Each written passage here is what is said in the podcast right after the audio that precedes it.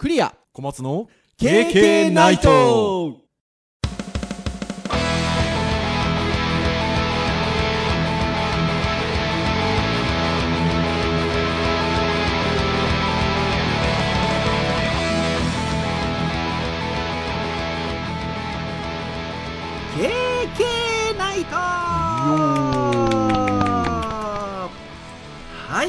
いうことで第348回の配信でございますお届けをいたしますのはクリアとはい、小松です。どうぞよろしくお願いいたしますはい、よろしくお願いします。はいということでまあちらほらとあの申し上げておりますが、まあ、いよいよ350回の切り番会がアニバーサリー会が近づいてきているということではい。348回でございますけれども前回は私出張先のホテルから喋ったということうん、だいぶ抑えめでしたね。で やっぱあれでしたね。そのなんかノリもそうですしまあでもねあの冒頭のテンションよりは後半のテンションが普通に戻ってきてましたけど。まあまあまあ。やっぱ喋ってるとね忘れちゃうんですよね。部屋で喋ってるよっていうのをね。ただやっぱりあのヘッドセットで録音してたっていうこともあってやっぱり普段よりちょっと音が若干こうなんて言うんでしょうね。あの手作り感のある音っていうのはなんか言い方としてあれなのか分かりませんがあって。はい。まあでもそこはね小松先生の編集の腕で実際に撮ってるよりはとてもあの不自然な感じがないようにね 編集してくださっていて。あの実はあれなんですよ。ちょっと私あのもうこう裏話をしますと先週花がずるずる言っておりまして そのヘッドセットにあのミュートをするボタンがついておりましてスイッチがそれをこうちょっと鼻をすするときにカチッってやりながらやってたんですけどまあその音が綺麗に入っておりまして収録の音に で、これをね、小松先生が丁寧に撮ってくださっていて、あんまり僕やるもんだからひょっとしたらちょっと残ってたかもしれませんが、ほぼほぼ撮ってくださっていて、いやー、大変でしたよね、あれね。まあまあまあまあ、あの、ただ今回はボリューム少なかったんで、普段のはい。編集してる時間とそんな変わんないですよ。でも、面白いもんで、まあ、小松先生普段から編集担当してくださってるんで、なおのこと分かってると思うんですけど、素人の僕が見てもって言うとあれですけど、波形の形が違いますね。ああの、ー喋り声の波形と、なんかこう、パツっていうなんかちょっと、フラットな感じの波形が入ってるっていうん、多分スイッチ切ったタイミングで何か原因の設定が変わっているのか、あのそこのパツッと音が入るところと入る前とでだいぶ波形違います。そう、なんかパンパンって感じになりますよね。そうそう、だから、ああ、やっぱなんか、機械的に切ってる音ってなんか、ちょっとやっぱ波形が違うんだなってね、うん、あの、変なところに感心してました。そうですね。はい。ああいうのもひょっとしたらね、まあ、この世の中ですから、そういう波形のデータを覚えて、なんか一括でポンってやったらシュッて消しちゃったりとかね。そういうことも今の時代ですからできるのかもしれないですね。ああ、そうですね。おそらく、ねあのアドビ先生とか、そういったもの。ねえ、多分なっていくんでしょうね。なんか前にスニークピークでそういう近い話はしてましたよ。あ、本当ですか。うんうんあるでもなんか、あれだけ波形に特徴があれば、なんかそういうのを覚えさせてピュッてやるのって意外と今後できていくんだろうな、なんて、あの、変なところで関心をして、そもそも自分のご迷惑なんですけど、で変なところで関心をして見ておりました。まあ、そんな、はい、前回からの今回というところなんですけど、今回は、ハードガジェット会なんですよね。はい。で、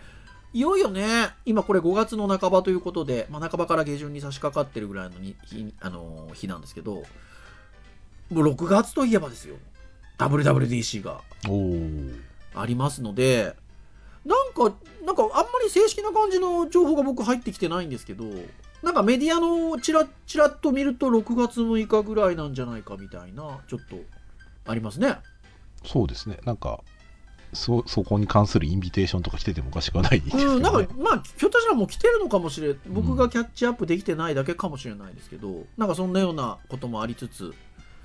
でもその前というと、実は昨年もそうだったかなと思うんですけど、Google さんイベントやってんですよね。ああ、そうですね。はい。GoogleIO っていうことで。で、こちらは、えっと、いつ開催されたのかな、今年は。5月11日か。開催がなされたということで、まあ僕はどっちかというと Google のいわゆるこっちのどっちかというとデバイス周りっていうのはそんなに詳しい方じゃないんですけどなぜならばこうアップルのエコシステムの中に囲われたあの。人間ですので、まあまあもちろんね、あの Google のサービスはね、これまであのこのポッドキャストでお話もしてきた通り、ガシガシ使っておりますけれども、まあこういうね、Google I.O. と呼ばれるようなイベントはどっちかというとハード寄りな話が多いですもんね。そうですね。うん。なのでっていうところではあるんですが、まあでも、そんな僕でも、へえ、ふーんって呼ばれるようなさ製品だったりとか、サービスとかの発表がなされてるようなので、今日はちょっとこの Google I.O.2022 についてちょっとゆるく投稿していこうかということではい。ございますよ。はい。リスナーの皆さん、ぜひよろしくお願いいたします。はい ということで、これね、小松先生がいろいろね、情報元を探ってくださるんですけど、編集会議で。なんかね、うまくまとまってるページがそんなになないようで、まあ、なくはないんですけど、たくさん読み込むかどうかっていうそう逆になんか、その、丁寧に紹介してくださってるページはたくさんあるみたいなので、まあ今日ちょっと本当にあのゆるくお話をしていこうと思うので、さらにその話の中で気になるものがあればね、なんかいろいろんな深掘り記事もあるのかなと思いますので、そちらご覧いただければなと思うんですが、今日ちょっとなんか目次代わりに使っていこうかなと思っておりますのは、えービジネスインサイダーさんのサイトで、えー Google I.O.2022 5分でわかる6つのポイントということで、えーここまでちょっと見出し読んどきます。その後はちょっと製品名が書いてあるので、はい、ここまでにしておきますが、えー Google I.O.2022 5分でわかる6つのポイントという記事が、えー5月12日付で、えっと、配信がなされておりますので、ちょっとこれをね、本当あのコンパクトにまとめてあって、あの、まあ、僕にはちょうどいい感じかなっていう感じですので、ちょっとここを目次代わりにしつつ今日はちょっとお話をしていこうかなと思っておりまして、はい。はい、皆さんもぜひですので、その記事ご覧いただきながら聞いていただくなり、先ほども言った通り、さらに気になるものがあれば、詳細な記事をちょっといろいろ見てみられるなり、されるといいかなというところでございます。はい。はい、ということで、Google は5000、えー、5000、5月11日、現地時間に、えー、Google I.O.2022 を開催したということですね。はい。なんとなんかオンライン配信だけじゃなくて、ハイブリッドで、本社でも人入れてやったみたいですね。ああ、まあまあ、やっとそういうことができる。だいぶね、あのそんな感じになってきてますよね。ということで、えー、基調講演は2時間を超えたと。内容も非常に多岐にわたっているということで。まあ、それだけ非常にあのこう熱量の高い基調講演だったということで、まあね、各種メディアの記事もそれだけこうなんか詳細に伝える記事がたくさん出てるのかなというふうに思いますが。まあ、あのはいあれですね、あの結局、コロナ前のリアルなイベントでいうと、基調講演2時間って割と普通になんか聞いてたあ気がしますけど、ね。そうそうそうそうそうそうですよね。だからあの、まあ、最近のアップルさんなんかもそうですけど最近はこうオンデマンドで作り込んで発表してるのでなんかね間がないというかねうんまあ、合理的ですね、人が入れ替わる時間がなかったりとかいろいろするので、まあ、そう考えるとねリアルイベントって考えたら2時間って言ってもねまあまああるっちゃあるかなって感じはしますがはい。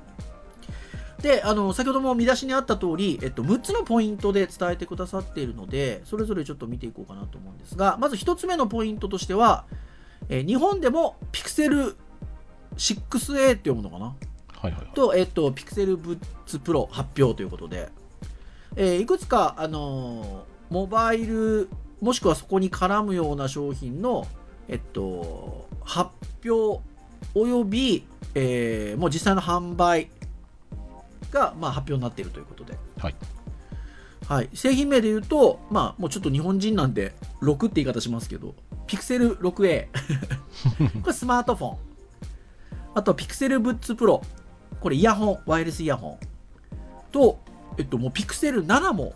発表になったということで、はい。まあ、これは実際の発売は秋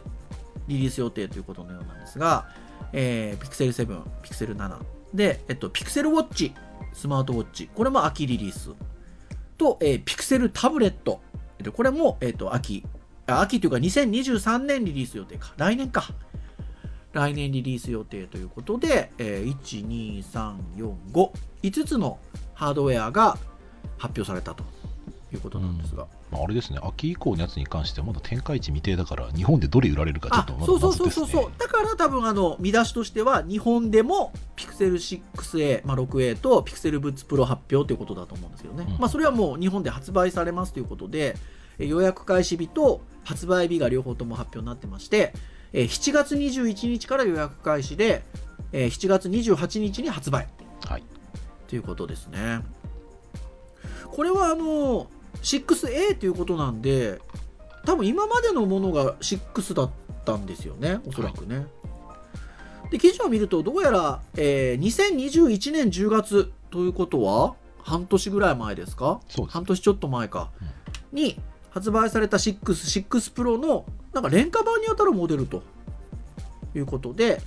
まあ、低低価格化については、まあ、ディスプレイの描画速度だったりメモリーの容量だったり背面カメラの数だったりみたいなところがなどなどがちょっと抑えた機能になってるらしいんですけど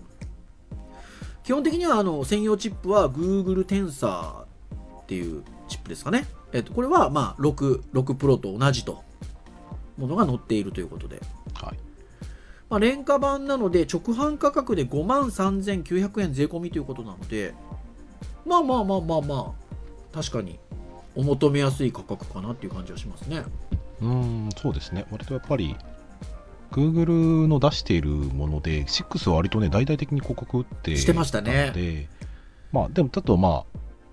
えっ、と、OS とかもサポートが他のところと比べると、確か3世代ぐらいや、見られるはずなので、はいはいはいはいはあの買うなら Google の方がいいっていう感じにはいやーなんかなってきてますよね多分ね。でまあその10万円ぐらいするタイプのものとまあまあ少し抑えめのやつと2つあった状態で、うん。さらにそれの廉価版が出るっていう感じですね。はい。い。やなかなかこれはいい製品なんじゃないですかね。うん、で、うん。あのまあ、うちのね今奥さんとかがちょっと壊れて リフレッシュ品とあか最近使われてたスマートフォンね。はいはいはいはい。話があるんですけど、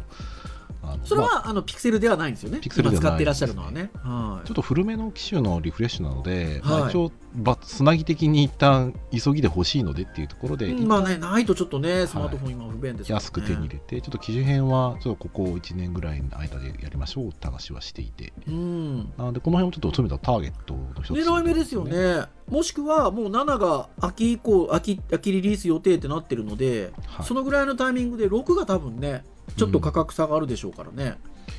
そうですね、だからなんかゴリゴリので何か動かしたりとか、あとはまあ、長く使っていきたいとかでなければ、もしかするともう一個前の 5A とかでもいいと思うんですけど、はいはい。まあ 5A の方がカメラはなんか良かったらしくて、あ、6A へえ。ただまあ GPU とかは6の方で、えーとはい。3倍とか、それぐらい上あがってるので、まあ、処理考えたら、まあ、6買うのはすごくいい選択じゃないかなと、ねまあ何年使うかみたいな多分ところでしょうね。うん、そうですね。うんで、まあ、割とそんなヘビーユーザーでもないので、はいはい。まあ、6A とかがちょうどいいんじゃないかな。7出たタイミングでちょっと安くならないかなとか、いや 思うんですけどねーでもそうですね。まあガクッと下がるんだったら、まあ、6A よりかは、まあ、ほぼほぼ値段変わらないったら6とかでいいかなって気はすうるんですけど、ん。なんかやっぱりもうでも Android ってなってくるとそれこそ OS のサポートみたいなこと考えたら、まあ、ピクセルっていう選択肢になってくるのかもしれないですよね。まあ、まあ、また古いね、OS 使っててもね、あのアプリがサポート切れない限りは、まあまあ使えるので、ね僕なんかも残念ながら OS はと 止まってしまうファーウェイさんごが使使ってらっしゃるものがですね。はい。うん。うちの娘あのそれこそあの今中学会を始めてちょっとやっぱスマートフォン必要だろうということであの SIM を手に入れましてはい。あのお下がりの iPhone で今もう稼働してるんですけどはい。6S ですよ。だからもうどれぐらい前だって話なんですけど 6S、でもまだ今の OS 入るんですよね。まあ、ゆこの K- K&K ポッドキャストが始まった時ぐらいに6のでも話をしてそのねそのお下がりで娘が今使ってる 6S を買いに行った時の話を KK でやってるんですよ。おおそう。だからねねちょっとちょっと今ね。さっと何回が出てこないんですけど。でこれね縁だなと思うんですけどその時に多分ね皆さん聞き返していただくとあれなんですけど色を迷ってるんですよ僕がそのはいはいはいはい。6S の。あのねゴールドを結局買ったんですけどはいはいはい。ゴールドがねちょっとなんかねピンクっぽくも見える光の当たり方によってはなんかちょっとゴールドでちょっと洒落てるんですよ。でねそうなんでゴールドにしたかっていうと最終的に娘がゴールドがいいよって言って買ったって話を多分ねしてると思うんですけど それを娘が今使ってるっていうね。これがなかなかにはい。感慨深い。感慨深い。そうそうそう感じなんですけどまあでもねアップルに関してはそれぐらい割と古い OS でもまだ使バリバリ使えるっていうところで言うとまあアンドロイドだとやっぱピクセルかなっていう感じしますけどね。うん。まあアンドロイドもだいぶ性能高くなってるので、うん。昔みたいにその何年かしたらちょっと使いづらくなったっていう感じは、まあ、あんまりね昔と比べたらあ他社さんでもね。しなくなりましたけどはい、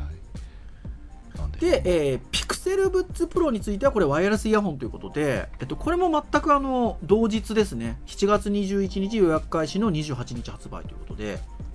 直販価格が2万3800円税込み。はい。まあまあまあ AirPods Pro とかと同じような価格帯ですよね。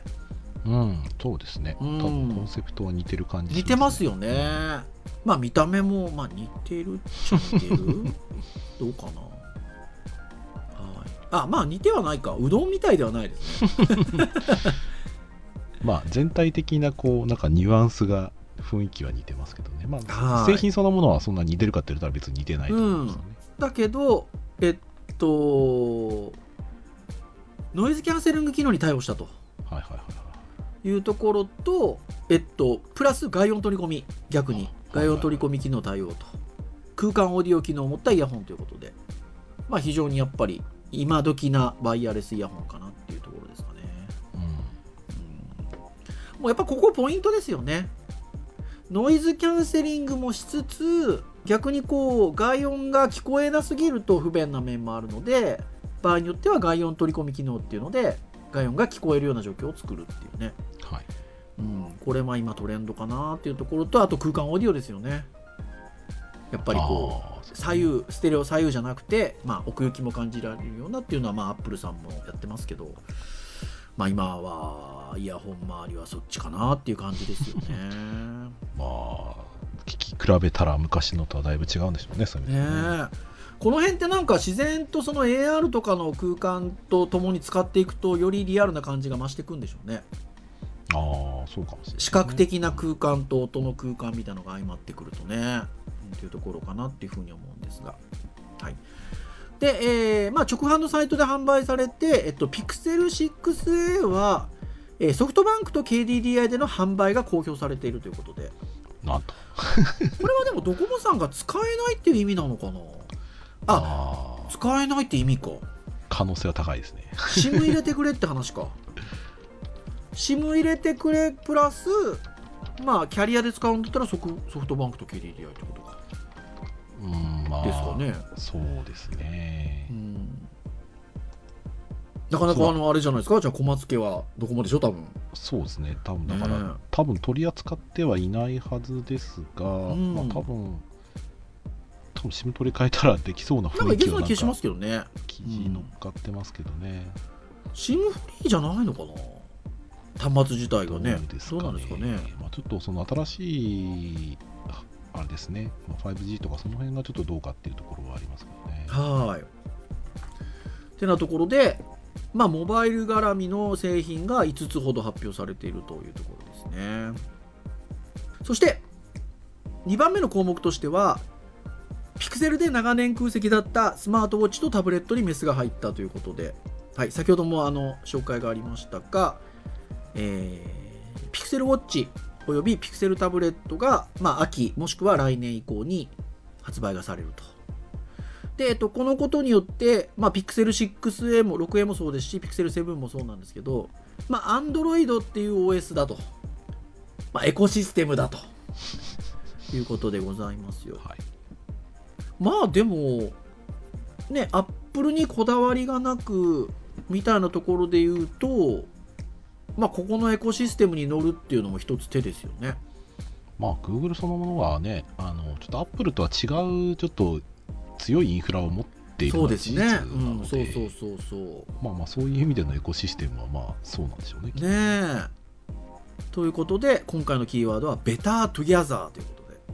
なるほどね。はい。っていうところかなと。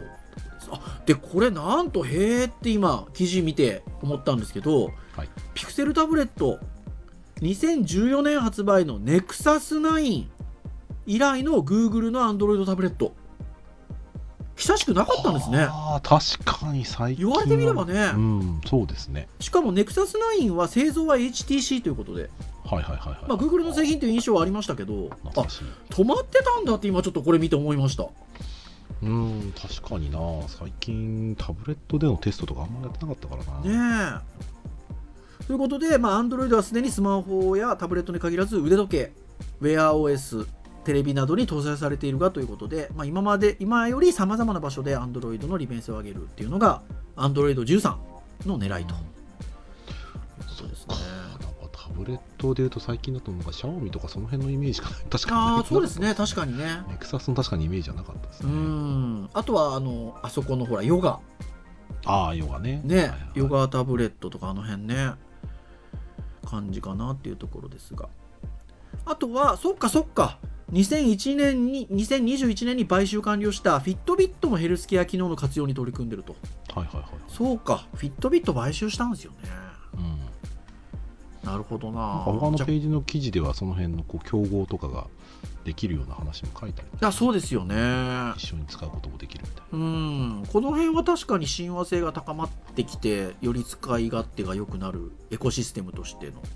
使い勝手が良くなる感じがしますね。なうんそうですね、まあ長らく空席だった Google の Android タブレット、えー WearOS 搭載スマートウォッチを投入する背景は、まあ、こうした新機能いろんな新機能を、まあ、早く理想的に商品化するという狙いがあると、まあ、確かにね OS が統一されていると開発はやりやすいですよね。うんうん、まあまあ多分、まあ、Google そのものが多分自身がタブレットを作るうまみみたいなのはねあんまなかったんでしょうけどただまあうん。Apple の方でもね iPad でその辺の使い勝手とか使う方面が徐々にやっぱり広がっているところで言うと、うん。まあまあ作る意味が出てきたんでしょうねそうでしょうねそして3つ目のポイントとしてはキャッシュレス機能の名称が再び Google ウォーレットにっていう風な記事が出てるんですけど、まあ、再びということは別の前名前になっていてその前は Google ウォーレットだったのかなっていうところなんですが記事を見ると今 Google Pay っていう名前みたいですね。まあまあうんそうです。あんま使ってないですからね。ねえ。まあ、これが、まあ、Google ウォーレットという名前にリニューアルをするということで。あもともと2011年にモバイル決済を最初にサービス導入参入した時が Google ウォーレットだったんですって。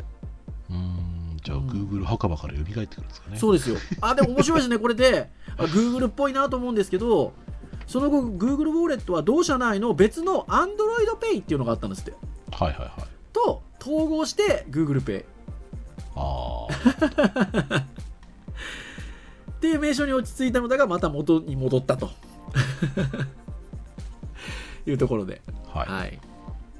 まあ日本だとどっちかっていうと Pay っていうキーワキーワード自体は Pay っていうキーワードの方が最近使われますけどね。まあそうですね、うん。まあ、ペイペイとかねいろいろと。そうそうそう。耳慣れちゃいましたからね。ちゃいましたけどね。まあウォーレットってね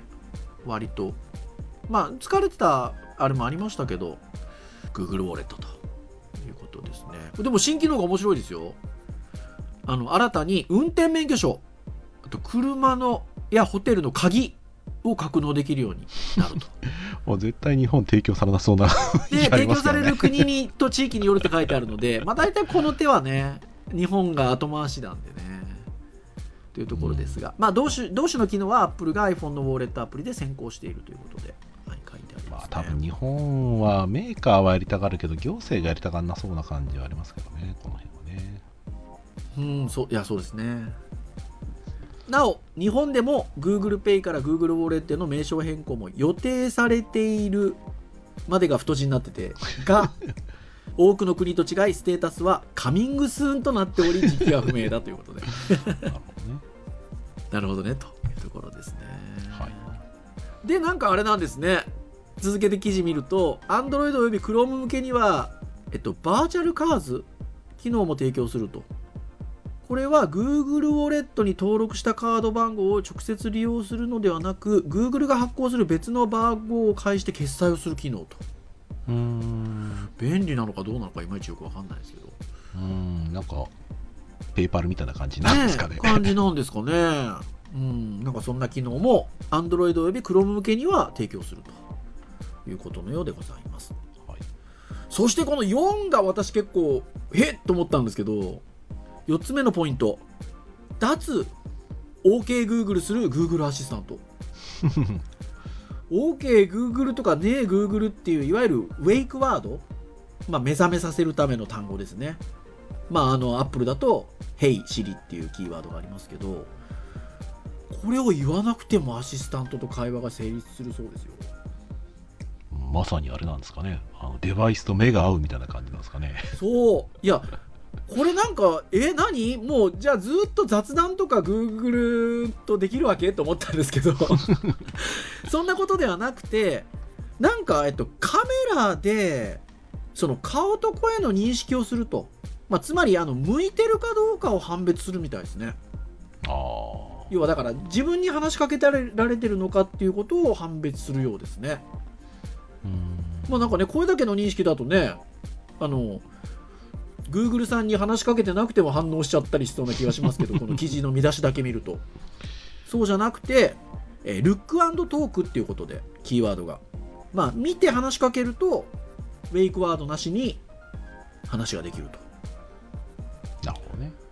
なるほどですよね。まあなんか二面性ありますねあの、うん一つはその仕事しながらだったらむしろあの顔を向けずに反応してくれる機会のはありがたいんだけどっていうところとただこう使ってないと OKGoogle っていうのはちょっと気持ち恥ずかしいところで言ったら向いたら反応してくれるのは悪くないなと思うんですよ確かに。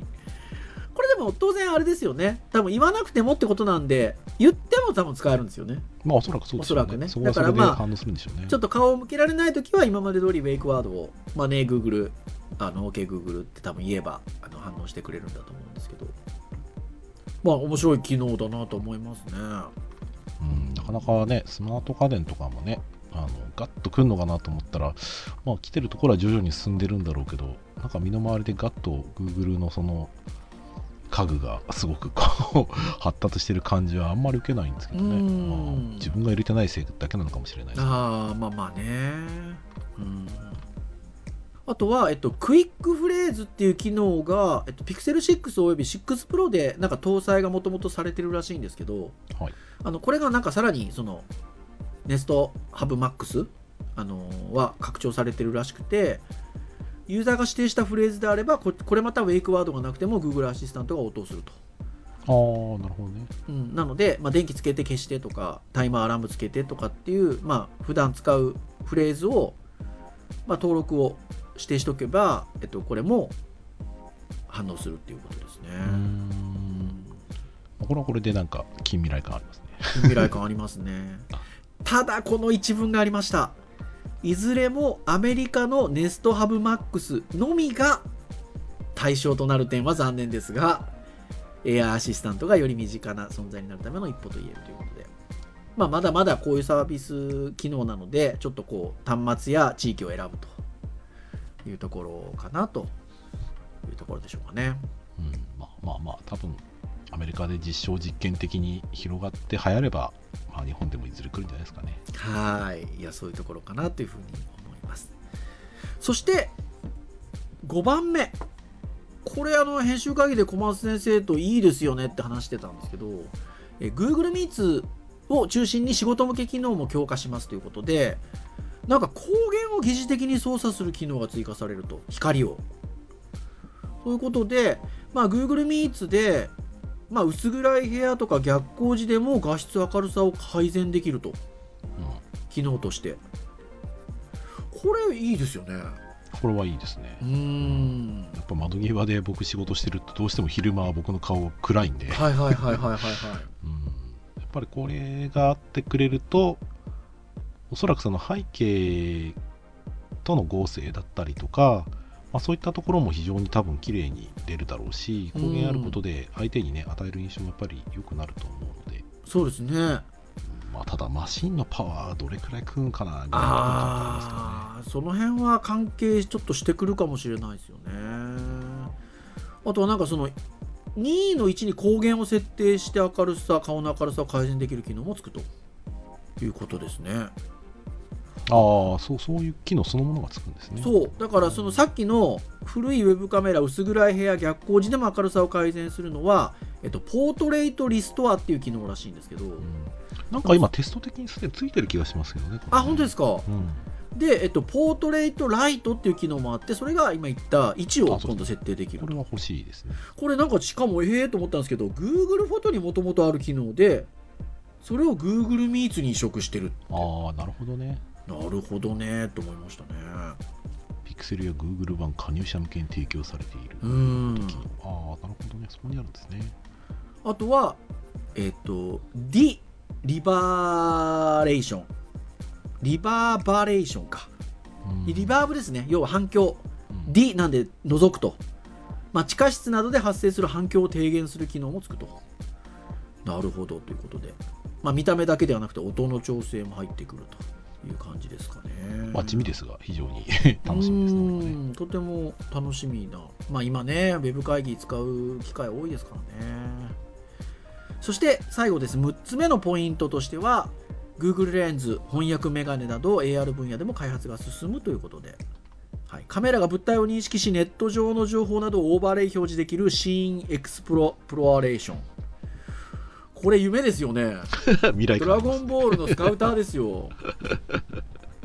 そうですね。これねこういう感じのものをねあの2年ぐらい前のね私たちのゼミとは別のゼミの子がねちょっとチャレンジああしてますしましたけどね。これ楽しい夢がありますよね。うんそうですね、うん。なんかその自分の見てるものの認識が広がるっていうかね、ううんんもしくはその今見えてるものが広がる感じがしてちょっとこう拡張現実ですねそういう意味では。本いや本当そうですよ。なんかまあね僕今があの小松先生もそうですけど大学からあの VR ゴーグル借りてるのでまあそれなりにキャッキャキャッキャはしゃいでるんですけど。まあでもねなんか昔からどっちかっていうと未来を感じたりとか興味があるのは VR よりも AR の方がやっぱ興味があるんですよね。当ううんん、現実世界の方にこう拡張する感じっていうの方がなんかちょっと夢があるなとは思ってて、まあ、Google レンズ。一度ねなんか開発やめたみたいな時期ありましたけどね。そうですね。ねえ。ううん。んなんか頑張ってるみたいですよね。か Google レンズ画像検索統合されたのその辺金あるんだなきっとな、ねえ。まあ基本的に静止画を撮影するのに対してカメラに映ったスーパーの店頭の商品にそのままネットの評価を表示したりするとその中から高評価ナッツの不使用のものなどをハイライトする機能と。へちょっと脱線しますけどあの、はい。V、VR の話で僕あの学生がえはい。あの先生 VR チャットやりましょうよと。あの今度あの招待します招待したんで案内しますよって言われて、とりあえず入れて試してみたんですよ、うんで一応まあ日本人のコミュニティもあるみたいなんですけど、はい。なんか最初に入って自分の部屋から行けるなんかゲームできる部屋みたいなところに行ったりしたら、うん。まあ、海外のそのネームタグついてる方があのなんか試合してたりとかするんですね。はい。でそこのなんか控室的なところでこういたらあのまあそれぞれがコミュニケーション取ってるんですけど、うん。やっぱりみんな当たり前なんですけどこうこう認識してくれてこっち側にちょっと来てあああはいっていうふうに来てくれて、はいはい。あ英語だって。当たり前なんですけど。そっか、まあ、ちょっと俺英語あのそんなにたくさん喋れないし理解できないからあのちょっと尻込みしちゃうなと思いながら、うん。でもなんかすごい滝先生がその AR 未来的だった話なんですけど VR って、うん。ある意味その最近の多くね技術取り入れてるもののうん。ちょっとね懐かしい感じがしました。結局その知らない人とうん。そのネット上で自分として喋るっていう感覚が昔すげえやったそうですと思ねって、なるほどな、まあ、これはもう技術的な話というよりかはもう本当にただ過去のあの体験に近いなっていうだけであって。そあーでも面白いもんですね。そその分は技術は違いますけど。ああ面白い面白い。でもあれがあったらあもっとなんか喋りたいななんか英語をもっと喋りたいなっていう気はちょっと起きたのではいまあ勉強はしませんけど。でもなんか勉強しようと思った時のそういうモチベーションにはなるなと思って、いや本当そうですよね、うん。うちのね今上の子なんかは結構英語を頑張る学校だったりはするので、はい。まあ、ちょっとそういうところでね海外の方と気軽に話せるといえば話せるので、はいはいはい。面白いなと思って、あ本当そうですね、うん。まあまあちょっと話ずれましたけど、俺もちょっと行ってみようかちょっとあれですよ面白いですよそれはそれなね新鮮ですよ。え いやー確かに確かに。はい。ああれですね。今度は映画 Google の AR でグラスですよね。多分もっとメガネメガネっぽいあそうそうもっとメガネっぽくて、まあ、そういうあの見てるものに合わせて情ネット上の情報をオーバーレイで引っ張ってきたりとかあとは翻訳の特化型 AR メガネっていうのもコンセプト製品発表されたみたいで。はいはいはいはい対面してる相手が喋ってる内容が翻訳されて字幕として視界に表示されていると。でさらに手話の翻訳もできるようだったと。手話ってでも方言あるんでね。うそうですね、ん。いずれもサービスもいずれのサービスも言語などの都合でローンチ後すぐに日本で使えるようになるとは限らないが利用できる日が楽しみだっていうことでこの記事がちょっと閉まってるんですけど、、はい。やーでもこれもまた楽しみですよね。それこそ、そうですね。まあちょっと割と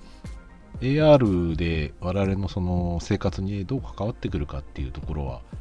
まあ、ゆっくりと進んでる感じですね、そういう意味だとね、うん。今回のでいきなり変わるっていう感じじゃないんでしょうけど、うん。でも本当にちょっと昔考えたら、結構進んでるなっていう感じがい やそうですよね。するので、うんっていう気がするな。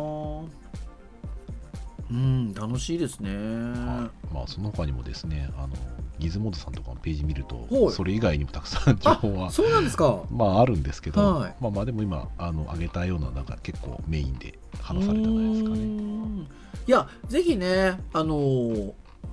こういうところからちょっと興味を持っていただいてですねあの他にはあの小松先生がああやって言ってたけどどれどれ他には何があるのかななんてちょっと探索されてみられるとあのとても面白いんじゃなかろうかなっていうふうに思います。まあ先生つながりのユーザーの聞いてる方はアップルユーザーが多い気がちょっとしますが。あでもそうそうあれですよ。あの僕も単純にへへえって思うんですよね。今日こう見てきたものって。でそうするとほら2週間後ぐらいに一方アップルは？みたいなね。楽しみ方もできますのでまあそういう意味ではねちょっとアップルのイベントをこう待ちわびる間にあ Google さんどんな感じになってるのかなっていうことでちょっと見ていただくのもね非常に楽しいんじゃなかろうかなっていうふうに思いますね。はい。はい。てなところでまあお時間も結構来ておりますので以上といたしましょうかね。はい。KK ナイトは毎週木曜日に配信をいたしております。公式サイトアクセスをしていただきますと、ねえープレイヤーがサイト上にございますので直接聞いていただけます、はいこんな形で聞いていただいている方も多いんじゃないでしょうかね。ただ購読登録サービス等々で登録をしていただきますと配信されるや否や皆さんの端末にデータがヒューッとダウンロードされますのでお好きなタイミングで聞いていただけると聞き漏れなく聞いていただけるというところでございます。ぜひですね、ながら聞きでも結構でございますので、あの、楽しんで聞いていただけますと、もう KK それだけが、あの、やりがい、モチベーションの源ですよということでございます、ぜひぜひ、あの、ゆるりと聞いていただければなというところでございます。では、以上といたしましょうかね。お届けをいたしましたのは、クリアと、はい小松でした。それでは次回349回の配信でお会いいたしましょう。皆さんさようなら。さよなら